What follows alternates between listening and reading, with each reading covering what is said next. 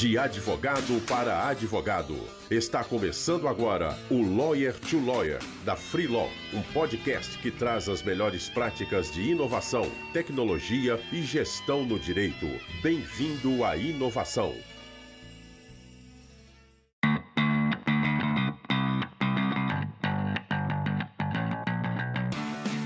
Olá, advogado, olá, advogada. Seja bem-vindo a mais um Lawyer to Lawyer da Free Law. Meu nome é Gabriel Magalhães, eu sou um dos fundadores da Freeló e é uma alegria estar aqui com vocês novamente. Estou aqui hoje com o Marcílio Guedes Drummond. O Marcílio é uma das pessoas mais importantes aí da, da inovação no Brasil, sem dúvidas. É uma das pessoas que fazem muito no direito e realmente executam muitas coisas. Então, o Marcílio ele é sócio responsável pela área de direito das startups e head de inovação no Marcelo Torches Advogados.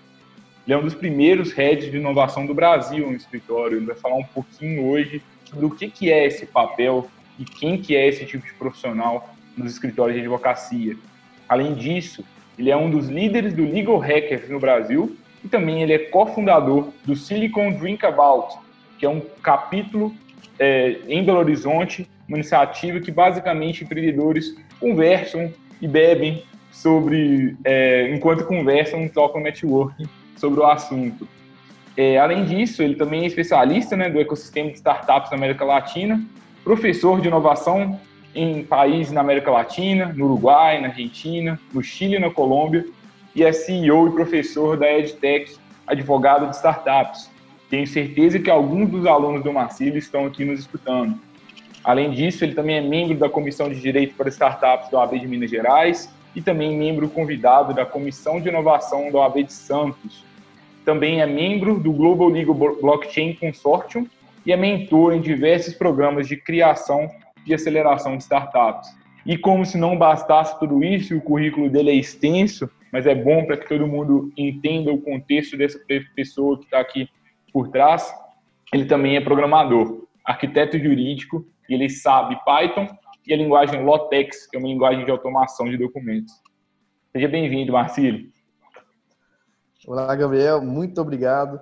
É um prazer participar aqui desse seu é, fantástico podcast, né, que vem atingindo muita gente e ajudando muito mais advogados, muito mais operadores do direito a pensar diferente o direito, a inovar, né? É, na verdade, eu acho importante dizer que tudo isso que eu faço, todo esse currículo, pode ser resumido em algumas palavras. Primeiro, dar vazão à nossa multipotencialidade. Eu acredito que todo mundo tem várias e várias habilidades, mas que por vários motivos ao longo da vida talvez sejam podados. E talvez uma visão de que eu gosto de dizer, né, eu não inventei isso, mas que se chama nexialista. O que, que é isso?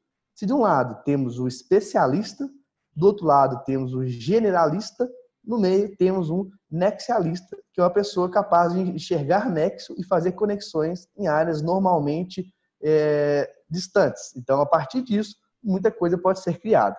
É, bom, é, primeira questão, eu acho que é falar sobre o trabalho de rede de inovação, né? Acho que é isso que você quer saber, na é verdade? Na verdade, tem muito assunto aqui que a gente quer trabalhar, mas com certeza eu acho que a gente pode começar tratando aí desse seu papel como rede de inovação. O que, que é isso, Marcílio? Porque hoje eu vejo que muitas pessoas elas falam de inovação, falam de tecnologia, mas é difícil tangibilizar isso na prática. Tem mais gente falando do que fazendo. Isso. Bom, é, eu normalmente eu não vou direto ao ponto, eu gosto de contar um pouco de, de contexto para entender. Então, vou fazer isso também. Obviamente, a maioria das pessoas ouvem falar, já que estamos na quarta revolução industrial, né? E o que eu tenho que dar destaque sobre isso é a cibernética. O que significa cibernética? Que a todo momento as máquinas compartilham dados com as máquinas mas não só isso. Nós, humanos, compartilhamos dados com as máquinas e compartilhamos dados uns com os outros. E aí você pode ver as redes sociais. Neste mundo de informações rápidas, as oportunidades rápidas estão acontecendo e as mudanças também.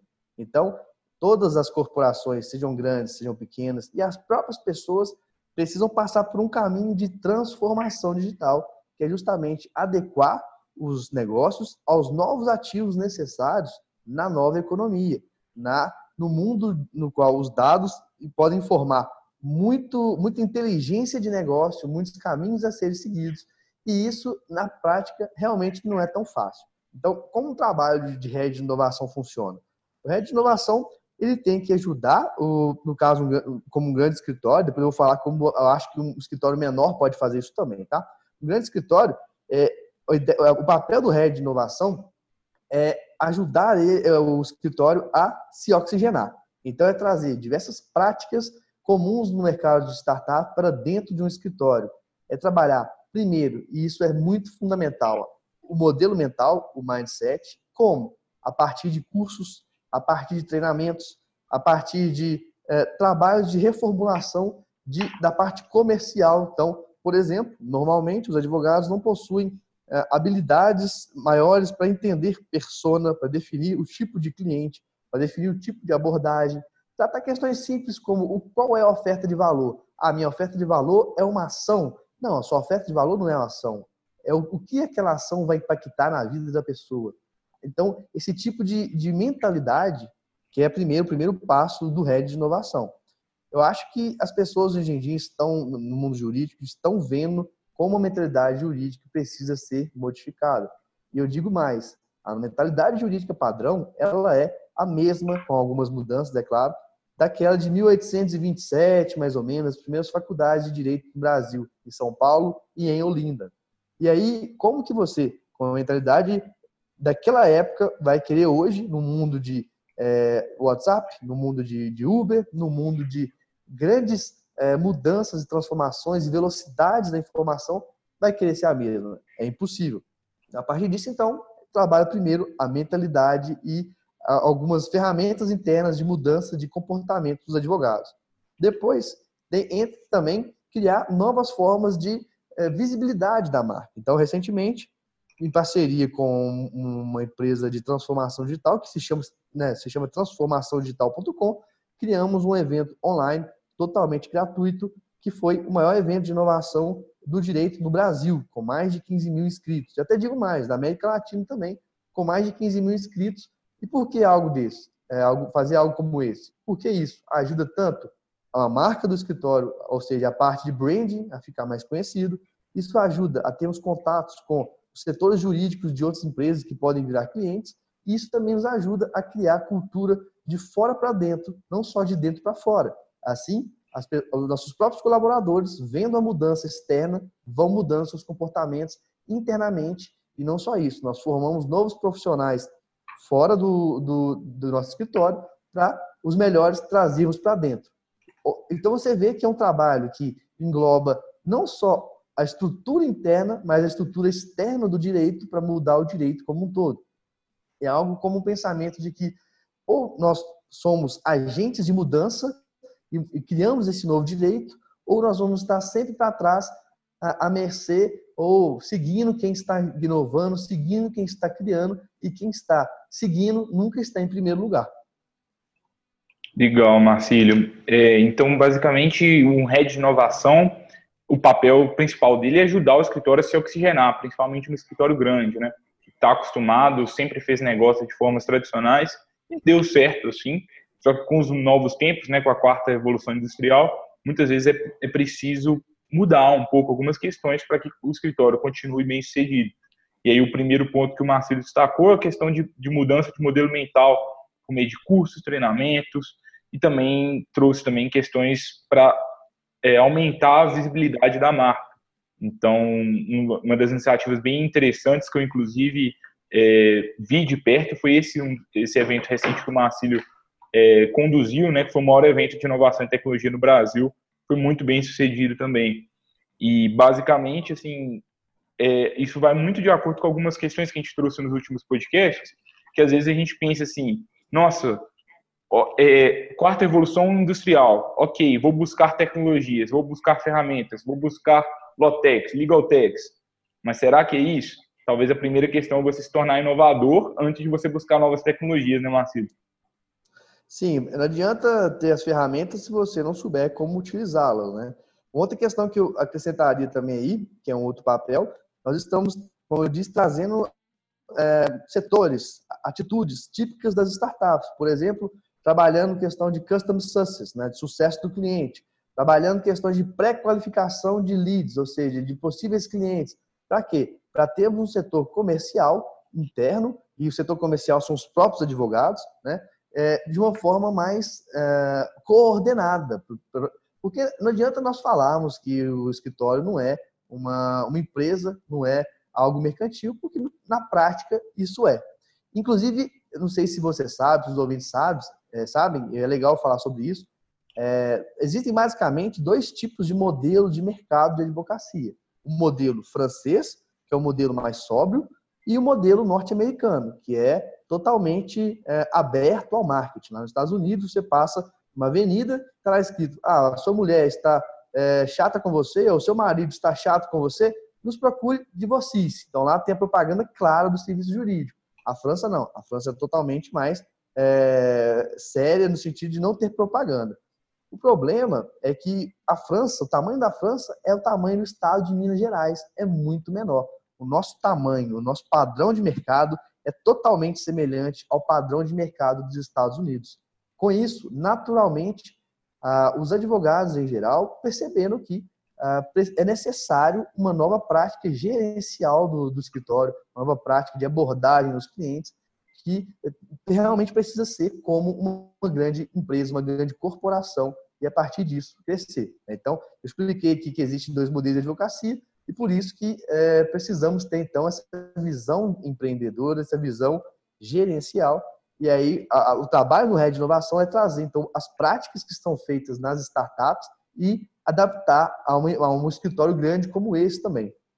E, Marcílio, assim, é, no escritório grande, assim, você tem toda a estrutura, o escritório já é, é consolidado e eu fico pensando assim, um ouvinte nosso, às vezes ele é o, ele tem que ser o head de inovação, ele tem que ser o advogado que faz audiência, ele tem que dar atenção ao cliente, ele tem que fazer trabalho ainda como financeiro, como estagiário.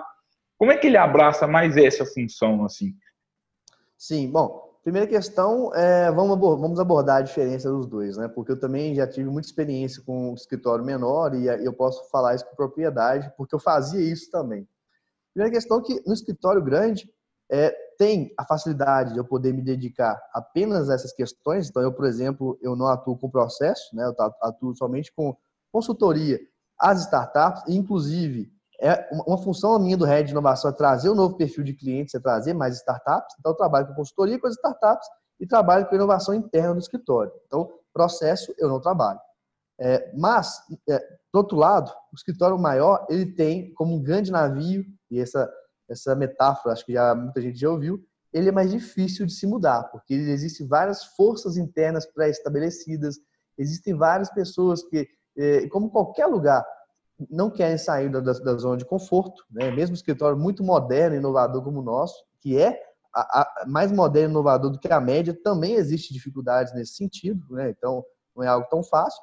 Então, o, o pequeno, se por, por, outro lado ele tem que fazer um monte de coisa, ele é uma espécie de barco, né? de barco não, de uma lancha que pode se movimentar rápido. Por que isso é bom? Com isso, ele pode crescer mais rápido, oferecer soluções mais é, inovadoras, mais engajadas e, crescer, então, novamente falando as palavras, mais rápido no mercado. É a questão de. É, eu até escrevi já um livro sobre isso, Gabriel, falando sobre multipotencial e como você fazer vários projetos diferentes em várias áreas. Na época eu falava é, sobre, não só sobre dentro do direito, porque eu tenho cervejaria artesanal, sou sócio de uma empresa de é, produtora de, de eventos de gastronomia, então eu explicava isso. É questão de gerenciar o tempo e colocar a sua semana previamente arrumada, falando, ó, essa semana, quanto tempo eu tenho para a parte de inovação? Eu tenho quatro horas na semana, eu tenho cinco horas. Então, determinar isso antes e cumprir. Quanto tempo eu tenho para atendimento? Quanto tempo eu tenho para essa questão? Porque ter essa definição, medir se está dando certo ou não, isso é um pensamento guiado por dados uhum. que as uhum. pessoas precisam, é, precisam ter e que não está relacionado necessariamente a ferramenta, está relacionado à mentalidade.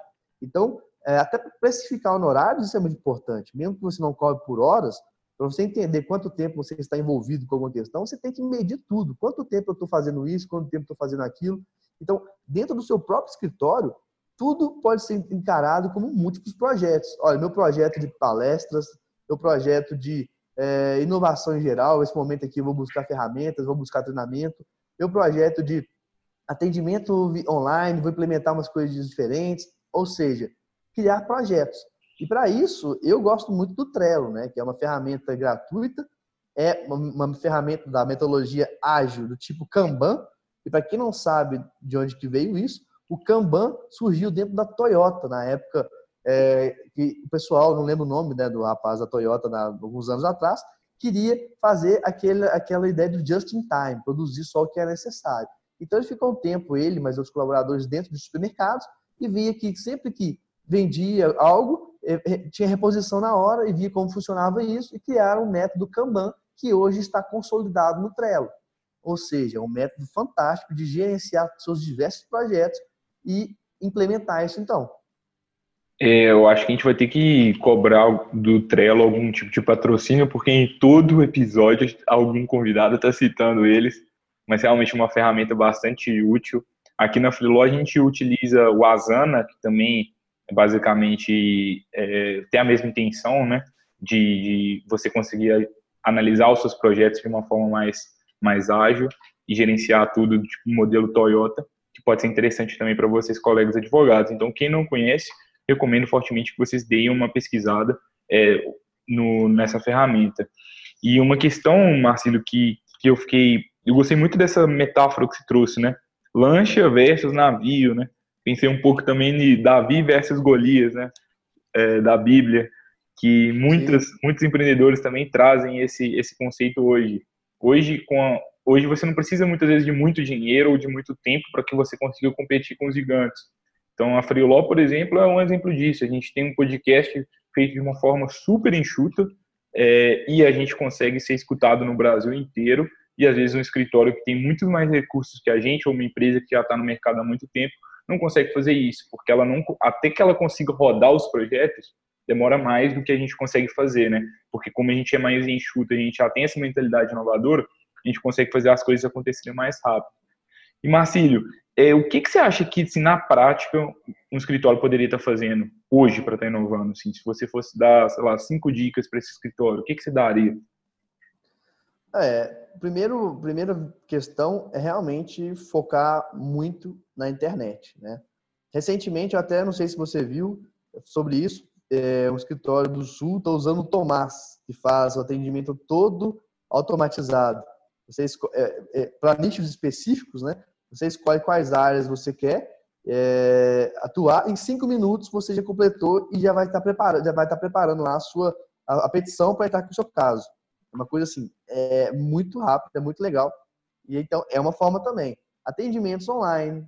É, por que, por exemplo, vai ter que ficar fazendo reuniões presenciais, perdendo tempo, gastando dinheiro com deslocamento? E até o judiciário precisa mudar isso. Recentemente conheci o juiz Messias, que atende os advogados todos por é, Skype e, e, não precisa marcar o horário, é só ver se ele está disponível, se tiver, já atende, é algo fantástico. Né? Então, focar na internet, porque a internet é onde está o mundo exponencial, é onde está a visão de, de escala. Mas isso depende também, né? Vamos falar do outro lado.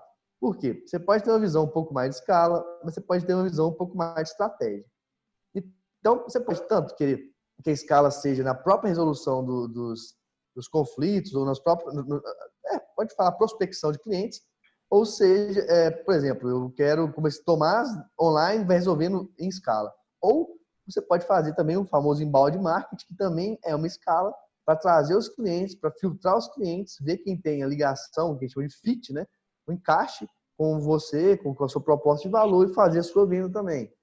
É, mas mais do que isso, eu acho que eu sei que parece chover no molhado, só que temos que focar na mentalidade, na mudança de mentalidade.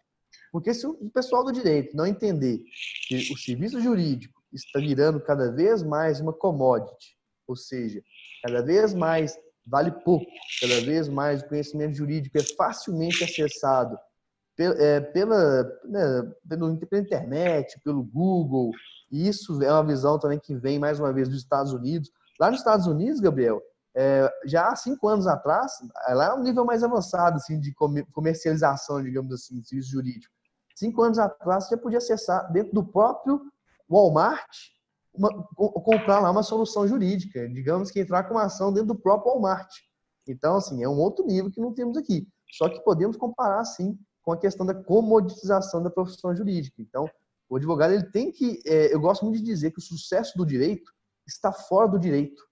É algo que pode ser impactante para muita gente, hum. mas tem que virar os olhos para tudo que, que seja fora do direito, principalmente relacionado à inovação, à tecnologia, à transformação digital, porque aí sim você pode transformar a sua própria visão, até, até mesmo se você quiser é, usar uma ferramenta que eu acho que é muito importante, como a Freelaw, você pode focar na parte de a parte comercial, na parte de visibilidade e deixar a parte do feitio, né, a parte da execução por meio de uma startup que é a Freelaw, que é fantástico. Então esse tipo de atividade também é algo que é muito importante. Eu, eu acho que nem sei se eu falei cinco menos ou mais, mas em uhum. geral é isso. É, o que, o, o que eu notei aqui que você trouxe, primeira questão, né, ser encontrado online, né, buscar formas para você inovar nisso, eventualmente é, oferecer atendimentos online, buscar startups que auxiliam a dar um atendimento online melhor para o cliente. E quando a gente fala de, de melhorar a sua presença online, é, não é só criar um site, criar uma rede social do escritório e deixar ela parada. É, pensar mais do que isso, é pensar no site de acordo com a experiência do seu cliente, de acordo com quem é o seu cliente e o que, que ele espera que o seu site tenha. É, e da mesma forma, de acordo com quais são os serviços que você oferece para esse cliente e como que você pode trazer mais facilidades para esse cliente seu. E o segundo ponto, né, utilizar essas novas possibilidades de tecnologias para prospectar clientes. E aí o Marcelo citou aqui para a gente a questão do inbound marketing. Inbound marketing é a produção de conteúdo na web de forma gratuita com a intenção de gerar valor para as pessoas. Naturalmente, quando você faz isso, né, isso está muito em voga, é, você consegue captar mais audiência. E quanto mais audiência você tem, naturalmente, vários deles não se tornarão clientes seus, mas uma, alguma, alguma porcentagem dessas pessoas pode se tornar clientes. E pode ser interessante. E aí a terceira questão, né, que o Marcelo trouxe também para a gente, foi a questão do, do, da gente começar já a se atentar que alguns serviços jurídicos estão sendo comodi, comodi, comoditizados. Então, os preços estão ficando cada vez mais baixos. Então, a gente precisa de fazer algo para aumentar o nosso diferencial competitivo né, perante os outros escritórios, para que a gente consiga ganhar mais. Isso, Foi isso, Marcelo?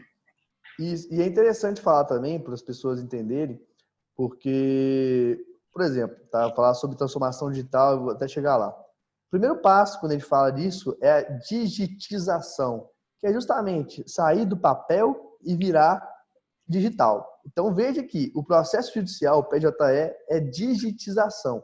É o primeiro passo, é o mais simples passo da transformação digital. O segundo passo é a digitalização, que é justamente mudar os processos. Eu não falo processo judicial, mudar o passo a passo de como você faz as suas atividades. Ou seja, como você produz as suas petições, como você atende os seus clientes. Tudo isso deve ser mudado a partir do que? Das informações que os dados estão dando com relação a maior ou menor produtividade. Depois disso, é que temos então a transformação digital, que é toda essa mudança, igual você falou, é preocupar com a experiência do cliente, com legal design, com blockchain, com é, modelos de nova economia, entender o que, que de fato deve ser protegido no, na nova economia, que são principalmente os bens intangíveis, basicamente base de dados, software e marca.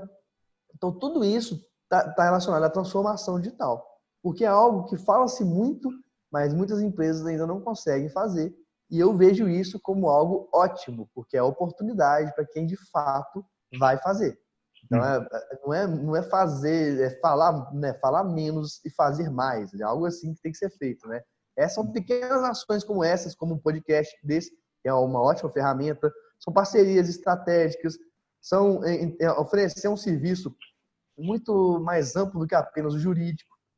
É, é uma análise mais ampla. Pô, você pode oferecer para o seu cliente uma análise de mercado, uma análise de concorrência e uma proteção jurídica nos meandros disso tudo. Então, eu gosto de dizer que se você tem conhecimento jurídico em áreas não jurídicas, o jurídico, o jurídico entra nos meandros. Ele é como se fosse a cola que vai dar a fusão e vai deixar firme o negócio. O jurídico ele tem que estar assim, ele não tem que ser uma área longe, ele não pode ser entendido como um centro de custos. Ele tem que ser entendido como centro de negócios, como centro de geração de, de valor, de contatos, etc. Né? É, e você falando isso aí, eu lembrei de dois podcasts aqui, né? um com Pedro Custódio, que ele disse pra gente que para ele o direito não deve ser encarado como um fim em si mesmo, mas um meio, né? Um meio para que você consiga muitas vezes ajudar o seu cliente, realmente buscar a melhor solução para ele, e um meio também para que você, né, como advogado, consiga realmente alcançar seus objetivos pessoais. E também lembrei do, do podcast que a gente fez com a Paula, que ela disse, né, que ela fez direito para fazer negócios. Então, muitas vezes a gente pode ter esse olhar de consultor e às vezes até sair um pouco do direito para estar tá auxiliando os interesses dos nossos clientes. Marcílio, é muito bacana esse, todas essas questões que você trouxe. Imagino que o ouvinte deve tá, o ouvinte deve estar tá pensando assim nesse momento, poxa, mas quais são os problemas que o Marcílio tem hoje no escritório dele? Quais são os maiores desafios? É, o que, que você está buscando hoje? Quais são os seus objetivos de agora para frente, assim? Bom, é, eu realmente brinco que eu sou muito milênio, né, cara? Eu tenho um grande propósito por, por trás de tudo que eu faço. É claro que pensando digital eu consegui transformar isso aí em dinheiro, né? Porque propósito sem dinheiro não, não tem como você, se você viver, digamos assim, né? Mas eu, eu pessoalmente, meus próximos passos, eu estou buscando ainda mais a expansão internacional. Por quê? Eu já dou aula, é, mas eventualmente em workshops, algumas questões assim, alguns países, como você mencionou, no Uruguai, na Colômbia, no Chile, na Argentina. Eu quero, por exemplo, com a minha EdTech, já estou em parceria com algumas pessoas, expandir para lá e começar a ensinar em espanhol. Eu até faço espanhol e inglês todos os dias, já tenho, eu tenho um bom conhecimento espanhol, falo bem espanhol, mas eu, todos os dias eu tenho aula que, com uma startup da Colômbia, que eu conheci lá, eles me ligam todos os dias e nós conversamos, para quê? Para eu oferecer esse mesmo conteúdo é, que eu venho oferecendo para países de língua latina, porque eu vejo, já viajando, conhecendo, que os problemas são exatamente os mesmos. Junto com isso, obviamente, vem uma expansão de clientes internacionais também para dentro do escritório no mundo das startups. Então, uma coisa está vinculada à outra. De desafios que a gente tem aqui dentro, é o que eu mencionei para você. É, eu posso dizer, pelas pesquisas que eu faço em geral na, nas minhas aulas, eu sempre faço pesquisas, várias delas, todas as semanas, nós temos aí mais ou menos 10% de advogados com a visão mais inovadora, tá? 90% dos advogados, por incrível que pareça, a visão é tradicional. Algumas vezes nós achamos que não, porque a gente, de certa forma, está em uma bolha, convivendo só com as pessoas inovadoras ao nosso lado e acha que todo mundo é inovador. Mas uma pesquisa mais ampla, nós temos 90% então. Então, dentro do escritório também, a gente está é, criando e ensinando cada vez mais pessoas a serem mais inovadoras, porque não por culpa de, delas em geral, ainda existem comportamentos tradicionais que nós estamos buscando evitar. Então, é um caminho que é aos poucos, é um caminho de passo a passo, é um caminho muito mais de conversa e ensino, não é, não é, não é um caminho, por exemplo, de, é, de punição do tipo, ó, oh, você não está fazendo o passo a passo, você é ruim. Não, é um caminho de entendimento, de conversa. E aí vem um lado mais humano, que também eu acho que um head de inovação precisa fazer, que é fazer uma, uma ligação entre o, o RH, entre o marketing, entre o, a, os diversos outros sócios. Então, é, é, um, é alguém que faz uma ligação que tem que ter um, uma, um feeling de trato com as pessoas para poder, aos poucos, ajudar todo mundo a entrar na mesma página. Legal. A inovação ela acontece de dentro para fora, né? A gente precisa muito dessa mudança de cultura para que ela consiga é, acontecer, né? E talvez o primeiro passo para mudar é mudar a si mesmo, porque a gente, Isso. todos os advogados, eles foram criados para é, viver ali, para serem advogados mesmo. Ninguém foi criado para ser gestor, para aprender a ser empreendedor. Então isso às vezes é um pouco contraintuitivo até da própria formação acadêmica que cada um de nós tivemos, né? E a gente Não, Pode falar. Não, pode falar. Pode... Na, na, na, verdade, eu lembrei de, de, uma, de uma questão a mais, como eu gosto muito de trabalhar também em evolução humana, de novas habilidades, etc. Eu não lembro onde que eu vi isso, tá? Mas é real, dá para procurar no Google depois. Tem um dado que fala que 80% das pessoas no Brasil, eu não falo do direito, falo em geral, não possuem inteligência emocional. E isso tem um impacto gigantesco em várias questões, porque eu posso definir inteligência emocional como cinco principais elementos. Um é se entender, entender o que você próprio está sentindo. A segunda parte é saber como tratar, é, lidar com o que você está sentindo. A terceira é entender o que o outro está sentindo. A quarta é saber como tratar o que o outro está sentindo. E a quinta é a automotivação. Por que, que eu falo dessas questões? Porque é muito comum as pessoas em qualquer área é, colocar culpa no governo, culpa no chefe, culpa no, sei lá, no prefeito, no bairro, em qualquer coisa, e entender que realmente, como você está falando, a, a automotivação, a autotransformação, a automudança é o que é relevante. Nós não podemos é, depender de nada para poder estarmos é, focados e motivados para poder fazer a mudança e criar essa mudança, entendeu? E a gente fala muito de tecnologia, fala muito de inovação, mas no fundo a gente sempre volta para o ser humano ali, né? Então o Marcelo traz a questão da inteligência emocional e trouxe cinco, cinco conceitos importantes que podem, podem te ajudar, talvez. É, o primeiro ponto para você ter uma inteligência emocional ciente é você se entender. Segundo, né, você lidar bem com suas emoções. Depois, entender o outro e ter empatia com o outro, né? entender o que, que ele está sentindo, realmente empatizar com aquilo.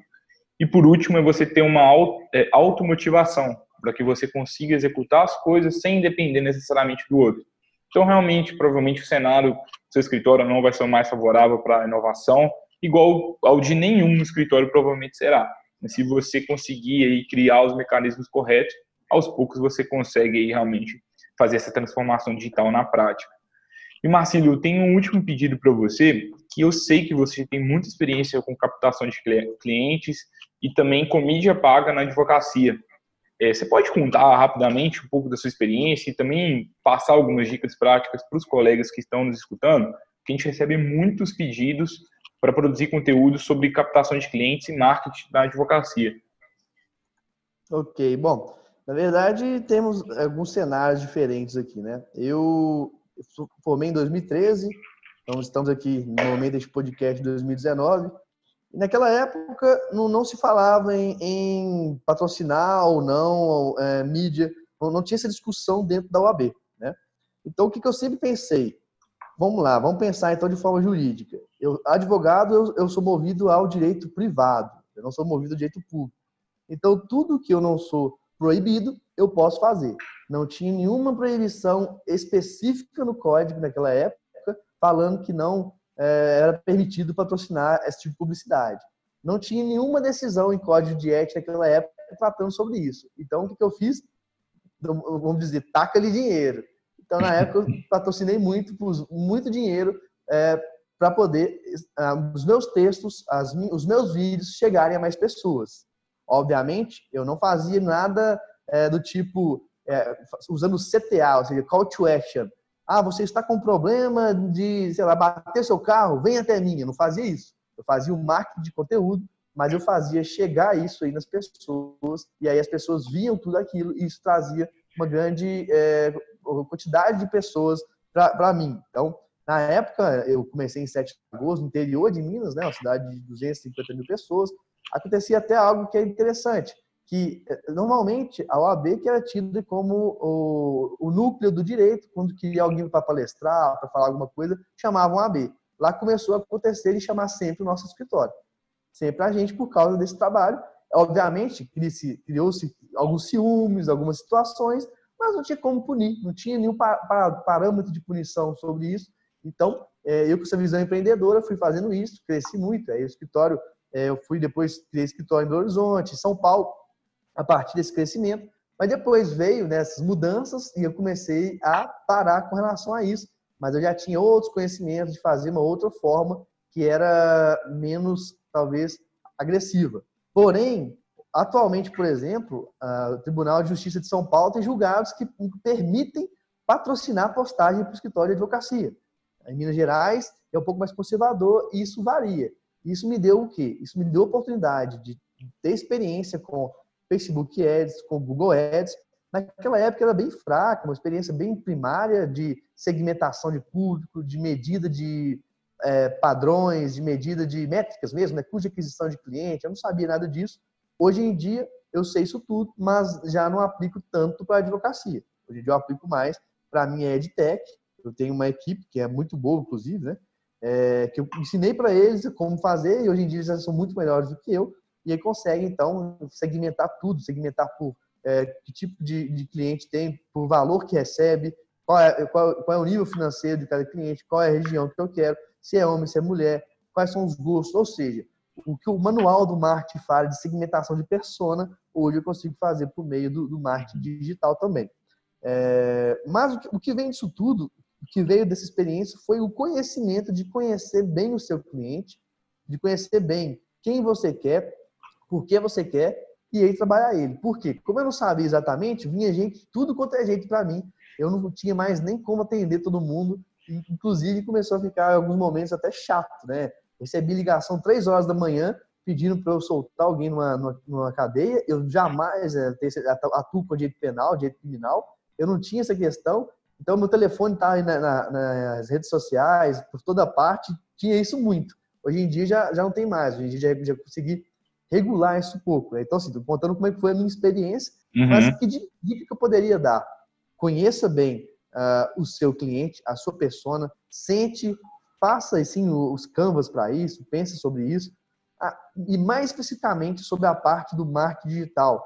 Leia os manuais, não tem nenhum segredo. Leia manual do Google, leia manual do Facebook, lá ensina passo a passo como funciona.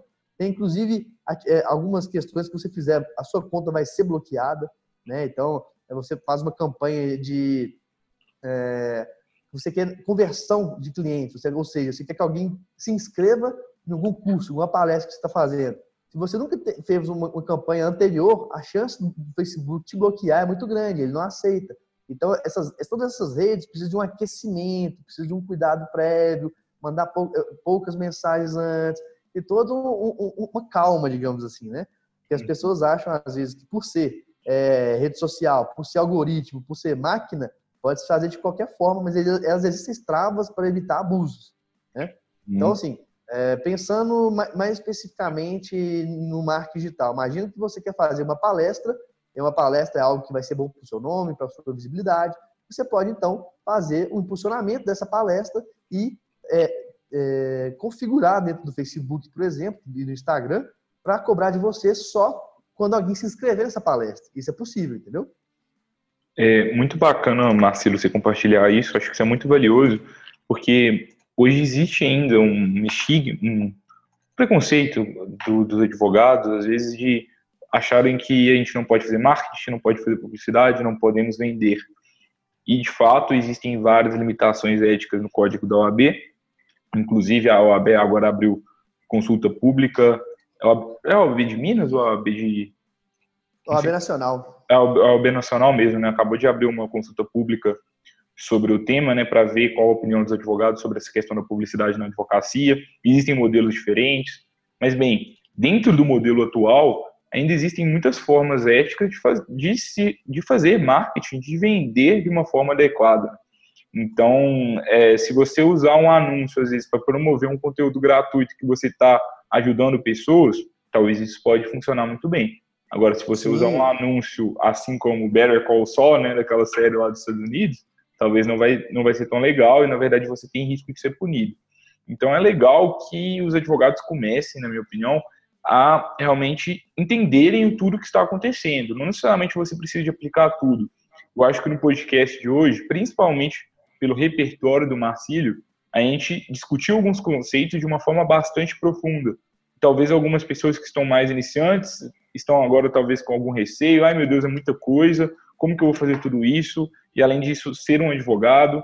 Minha sugestão é vá aos poucos e comece em pequenos passos. Talvez você não precise de pagar anúncio amanhã, talvez você não precise de pagar anúncio nem no próximo ano, mas saiba que isso exista e, e estruture uma estratégia eficiente para o seu escritório para que você coloque a inovação no DNA. E aí você vai resolvendo problema por problema que você tem e aos poucos você vai descobrindo quais são as melhores soluções para isso. Né? Acho que se eu tivesse começando agora um escritório de advocacia, eu era basicamente o que eu tentaria trilhar e eu sei que o caminho é difícil. Né? Não, e não só, eu acho que a pessoa tem que se permitir, porque eu tenho contato com muitas low-techs também, que elas querem é, pessoas formadas em direito, mas que tenham um outro conhecimento para trabalhar lá dentro e não acham. Então, ou seja, isso aí é um mercado também. A pessoa ela pode advogar por um tempo, ela pode mudar, não tem problema nenhum nisso. O que eu quero dizer é que trabalhar com direito hoje em dia é, existe muito mais possibilidades do que tinha antigamente. Antigamente, praticamente era concurso e advocacia. Hoje em dia, não. Hoje em dia, você pode trabalhar com uma gama muito maior e está aumentando ainda mais as possibilidades, mas para isso você precisa adquirir conhecimentos, mais uma vez, fora do direito. Uhum. Concordo 100%, Marcílio. E para a gente encerrar aqui, é, tem algum livro, alguma ferramenta que você indicaria para o colega que está nos escutando aqui agora? E, além disso, tem alguma pessoa que você admira muito, que você se espelha para que você tome essas atitudes aí, para que você seja empreendedor dentro do direito? Olha, dentro do próprio direito, é, tem várias pessoas que eu acho legal, mas não, não são as que me inspiram mais, tá? Eu, uhum. eu, eu, eu, tenho muita tendência de buscar a visão fora do direito. Então, de fato, os maiores empreendedores que, que nós vemos aí me inspiram muito. É, por exemplo, o Gustavo Caetano é um cara que eu acho fantástico que ele fez é, dentro da Sambatec, né? Pessoal do próprio Mark Zuckerberg, eu admiro pra caramba o que esse cara faz. Eu não fico, eu, eu não vejo, eu não crucifixo, eu não crucifixo ele, e crucifico, né? Ele igual as pessoas fazem, não. Eu acho fantástico.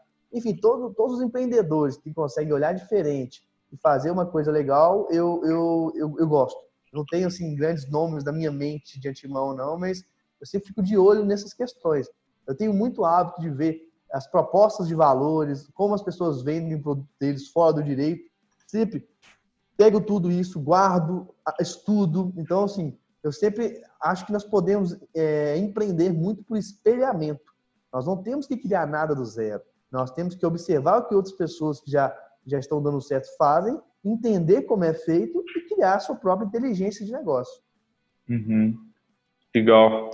É, eu concordo, eu acredito muito nisso também, né, nessa questão do espelhamento e fazendo uma analogia, a própria Freeló é isso, né? A gente basicamente é, buscou modelos que funcionam, Uber, Airbnb, é, Tinder, e pensamos, será que a gente consegue fazer algo para o direito? E é o que a gente se propõe a fazer hoje. Muito legal, Marcílio. Você tem alguma dica final, algum recado final para os colegas aí que estão nos escutando? Bom, na verdade, eu, eu quero é, deixar é, meu contato aberto para todo mundo que quiser entrar em contato comigo, né? Eu sempre falo muito do LinkedIn, que é o Marcílio Guedes Drummond. LinkedIn é uma ferramenta fantástica para a parte profissional. Eu falo isso porque, por incrível que pareça, muita gente ainda não tem, não usa, né? Pelo próprio Instagram, pode me procurar lá no Advogado de Startups ou no Marcílio GD, que é meu pessoal. Aí lá você vai ver eu tomando uma cervejinha, vai ver de repente eu, xingando o time do, do, do, adversário. Brincadeira, não vou xingar não, né? A vida pessoal minha, digamos assim. Mas o importante é conversar, é se conectar e é todo mundo ter esse espírito de colaboração para crescermos juntos aí né? nesse novo direito, nesse novo caminho do direito que tá só crescendo. Nós estamos no início, tá? Parece que já estamos atrasados, nós estamos no início do direito e quem começa a mudar agora são as pessoas que vão ter o sucesso no, no futuro próximo. Muito legal, Marcílio. O Marcílio é uma pessoa sui, sui generis, né? Assim, muito, muito diferente e não é à toa que está tendo todo esse sucesso. É, eu te admiro bastante, viu, Marcílio? Porque, de novo, como eu disse lá no início, é uma pessoa que faz, né? Então, poxa, não sabemos fazer o que, que é anúncio, pode, não pode, vai e faz, depois descobre, erra, acerta, vai trocando as questões, enxerga uma oportunidade nova e lança um curso para advogados, é, traz inovação para um grande escritório. Acho que todo o seu trabalho é muito bacana e torço muito aí, tenho certeza que a sua expansão internacional vai ser muito bem sucedida. Bom, muito obrigado também, eu agradeço muito, admiro muito também o trabalho de vocês. Eu lembro de você desde o primeiro Global Legal Hackathon, que estava criando toda aquela ideia, e aí, na época, eu participava como voluntário, no segundo ano já estava lá como mentor, entendeu? E eu venho acompanhando o crescimento de vocês, eu acho fantástico. E, pessoal, quem ainda não conhece, quem ainda não usou Freeló, por favor, né? Já está perdendo tempo aí. E vamos juntos, todo mundo aí nessa evolução. Obrigado, viu, Marcelo? Um abraço para você. Obrigado, colega advogado, colega advogada. A gente se vê na próxima quarta-feira. Espero que vocês tenham gostado desse episódio. Converse com o Marcílio nas redes sociais. É, nos dê a opinião de vocês aí na, também no, nas redes sociais. É, e enviem eventual, eventuais sugestões aí também para os próximos episódios e para a próxima temporada. Agradeço imensamente em nome de toda a equipe da Freeló pelo apoio e até a próxima quarta-feira. Um abraço.